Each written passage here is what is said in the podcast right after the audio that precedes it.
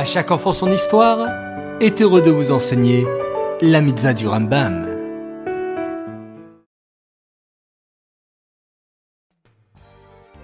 Bonjour les enfants, Boker Tov. Vous êtes encore et toujours là pour étudier les mitzvot du Rambam chaque matin? Alors, je voulais vous dire que vous êtes formidables. Baou Hashem. Je suis sûr que cette étude de la Torah quotidienne apporte de la vitalité et de la joie à votre journée de vacances.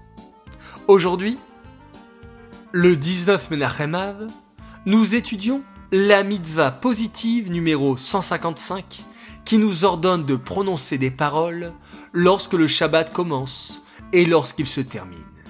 Le fait de prononcer ces paroles souligne la sainteté la Kedusha du jour du Shabbat et le différencie du reste des jours de la semaine. Alors, je te propose une petite devinette. Quelles paroles prononçons-nous à l'entrée du Shabbat et quelles paroles nous prononçons à la sortie du Shabbat pour marquer sa différence? Oui, tu l'as deviné bien sûr, il s'agit du Kiddush, le vendredi soir, et de la Havdalah, le samedi soir à la sortie du Shabbat.